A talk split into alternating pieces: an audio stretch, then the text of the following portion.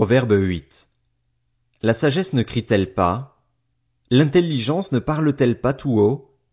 C'est au sommet des hauteurs dominant la route, c'est à la croisée des chemins qu'elle se place. À côté des portes, à l'entrée de la ville, à l'intérieur des portes, elle crie.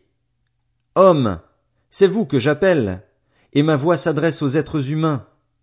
Vous qui manquez d'expérience, apprenez le discernement. Vous qui êtes stupides, apprenez le bon sens.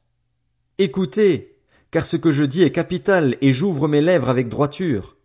Oui, c'est la vérité que ma bouche proclame et mes lèvres ont horreur de la méchanceté. Toutes les paroles de ma bouche sont justes, elles ne contiennent rien qui soit faux ou perverti. Toutes sont exactes pour celui qui est intelligent et droites pour ceux qui ont trouvé la connaissance. Préférez mes instructions à l'argent et la connaissance à l'or le plus précieux.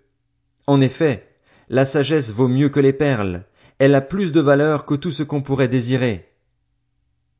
Moi, la sagesse, j'habite le discernement et je possède l'art de la réflexion. Craindre l'éternel, c'est détester le mal.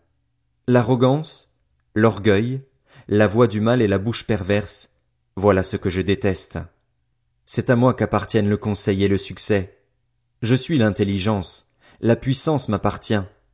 Par moi les rois règnent et les dirigeants ordonnent ce qui est juste. Par moi gouvernent les chefs, les grands, tous les juges de la terre. J'aime ceux qui m'aiment, et ceux qui me cherchent me trouvent. Avec moi sont la richesse et la gloire, les valeurs élevées et la justice. Mon fruit est meilleur que l'or, que l'or pur, et le profit qu'on tire de moi est préférable à l'argent.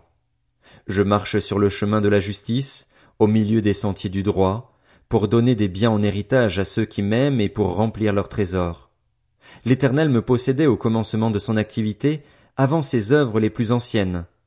J'ai été établi depuis l'éternité, dès le début, avant même que la terre existe. J'ai été mis au monde quand il n'y avait pas de mer, pas de source chargée d'eau. Avant que les montagnes ne soient formées, avant que les collines n'existent, j'ai été mis au monde. Il n'avait encore fait ni la terre, ni les campagnes, ni le premier grain de poussière du monde. Lorsqu'il a disposé le ciel, j'étais là. Lorsqu'il a tracé un cercle à la surface de l'abîme, lorsqu'il a placé les nuages en haut et que les sources de l'abîme ont jailli avec force, lorsqu'il a fixé une limite à la mer pour que l'eau n'en franchisse pas les bords, lorsqu'il a tracé les fondations de la terre, j'étais à l'œuvre à ses côtés. Je faisais tous les jours son plaisir, jouant constamment devant lui, jouant dans le monde, sur sa terre, et trouvant mon plaisir parmi les hommes. Et maintenant, mes fils, écoutez-moi. Heureux ceux qui persévèrent dans mes voies. Écoutez l'instruction pour devenir sage, ne la négligez pas. Heureux l'homme qui m'écoute, qui veille chaque jour sur mes portes et qui garde l'entrée de ma maison.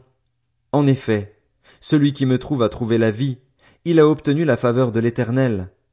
En revanche, celui qui pêche contre moi se fait du tort à lui-même. Tous ceux qui me détestent aiment la mort.